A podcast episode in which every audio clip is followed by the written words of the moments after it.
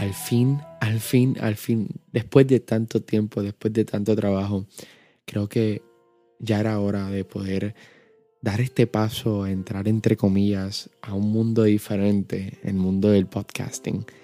Creo que es muy necesario poder también llevar la palabra de Cristo alrededor de todas las plataformas, redes sociales que, que pueda tener a mi alcance. Así que por fin ya podemos llegar eh, a lo que es Spotify y esperando que ya mismo también estemos en Apple Podcast.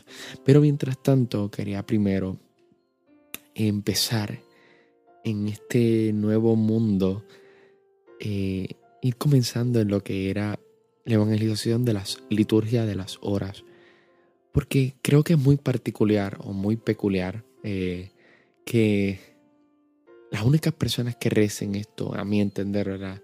Desde mi punto de vista, desde lo que yo veo con mis propios ojos, sean los seminaristas, sacerdotes y también las religiosas o religiosos. Esto, esto era una oración de toda la comunidad cristiana. Esto es una oración de toda la comunidad cristiana que comenzó desde los tiempos de Jesucristo, desde las primeras comunidades después que las subió a los cielos. Eh, y creo que poco a poco la hemos perdido. Y pues creo que este nuevo podcast que estoy haciendo es para poder evangelizar y también poder orar y rezar eh, como una sola iglesia, iglesia católica, una sola comunidad, rezando los mismos salmos a las mismas horas. Es como si estuviéramos viviendo, no es como eso específicamente, pero es el mismo formato que las misas, ¿verdad? Estamos celebrando una misa aquí, pero también hay otra misa en otro lado del mundo. Eh, y es muy bonito que la, que la iglesia tenga eso ahí constante de dejarnos saber que no estamos solos orando. Bueno, te podrás estar preguntando en qué consiste este conjunto de oraciones de cada día a diferentes horas, desde la mañana hasta la noche. Bueno, pues tiene varios nombres. Tiene el nombre de Salterio, tiene el nombre de, Brevario, también tiene el nombre de Oficio Divino, pero también Liturgia de las Horas. Esto se supone que los recemos los consagrados, pero también los laicos. Y nos hemos olvidado un poquito de estas oraciones, como ya les mencioné. Bueno, ¿qué es? Bueno, es un conjunto de oraciones, ya sean salmos, antífonas, himnos, oraciones, lecturas bíblicas y otras que la iglesia ha organizado para ser rezadas en determinadas horas del día. Su fin es consagrar las horas al Señor, extendiendo la comunión con Cristo, efectuada en el sacrificio de la misa. ¿Cómo surgió? Ya en sus comienzos los bautizados perseveraban en oír las enseñanzas de los apóstoles y en la unión y en la fracción del pan y en la oración, como sale en Hechos 2.42.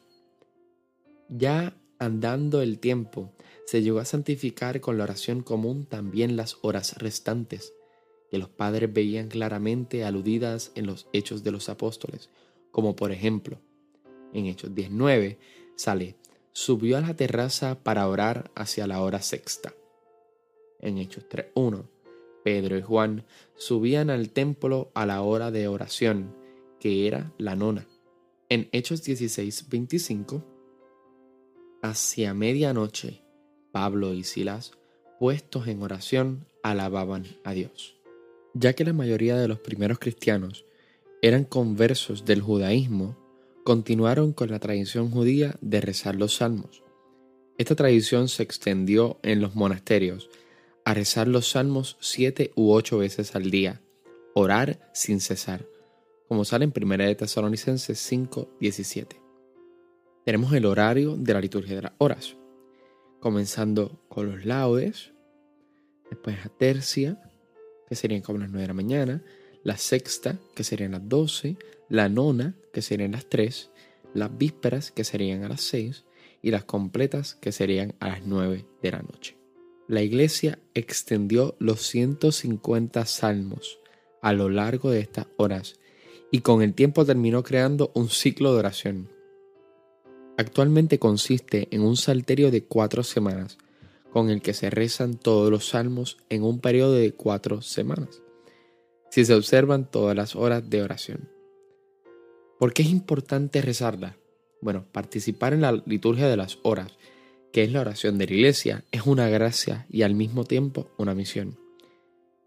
La finalidad de practicarla es que los fieles aprendan a participar en la liturgia de las horas y poco a poco vayan disfrutando de la riqueza del don de Dios y desarrollando la vocación sacerdotal recibida de Cristo en el bautismo. Muchas veces nos vamos a poder encontrar con una pregunta al momento de una oración nueva o de una manera nueva de, de hablar con Dios o de alabar o de hacer algo diferente. Nos vamos a encontrar cómo yo me beneficio haciendo esto, cómo yo me beneficio rezando esto espiritualmente. Bueno, pues yo te podría decir como seis puntos que yo creo que son válidos para poder decirte que sí te va a beneficiar espiritualmente. El primero sería, cuando se ora en comunión con la iglesia, formamos un solo corazón, una sola alma orando a Cristo. Segundo, la iglesia ora junto con nosotros y nosotros con la iglesia. So, nunca vamos a estar solos, aunque yo esté solo orando en mi cuarto. Tercero, asumir los salmos como oraciones personales. Muchas veces nos vamos a encontrar con salmos a los que nos podemos identificar grandemente por los momentos que nos estamos pasando. Así que no debemos olvidarnos de ese puntito muy especial. El cuarto, cuando participemos de la liturgia de las horas, vamos a poder encontrar una fuente de santificación gracias a esa palabra de Dios. Te estoy diciendo que hay 150 salmos. Los 150 salmos están en la liturgia de las horas. Quinto, nos da una base para nuestra vida de oración. Muchas veces nos vamos a encontrar con el pensamiento en que no sabemos cómo hablar con Dios.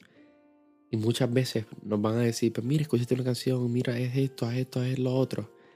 Pero creo que la liturgia de las horas nos ayuda bastante a poder ampliar eh, el momento de alabanza y de adoración a Jesús. Sexto punto. La liturgia de las horas nos dispone magníficamente a la celebración de la Eucaristía. Muchas veces los laudes, que son la primera oración de la mañana, las hacen con la misa. Mientras va pasando la misa, vamos leyendo los laudes. Y es una manera muy bonita también, pero también hay momentos en donde vamos a tener que hacerlas antes de la misa y así nos podemos preparar para espiritualmente para la misa. Como dijo San Juan Pablo II cuando le preguntaron de la liturgia de las horas. Es importante introducir a los fieles en la celebración de la liturgia de las horas, que como oración pública de la Iglesia es fuente de piedad y alimento de la oración personal. Esta atención privilegiada a la oración litúrgica no está en contraposición con la oración personal. Al contrario, la supone y exige y se armoniza muy bien con otras formas de oración comunitaria.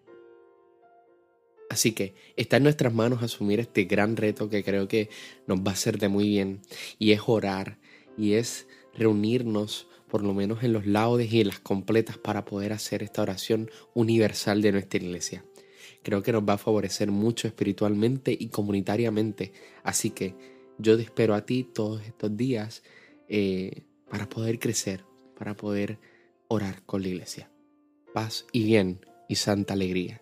Dios te bendiga a ti y a tus seres queridos. Mi nombre es José Emilio. Nos vemos en la próxima.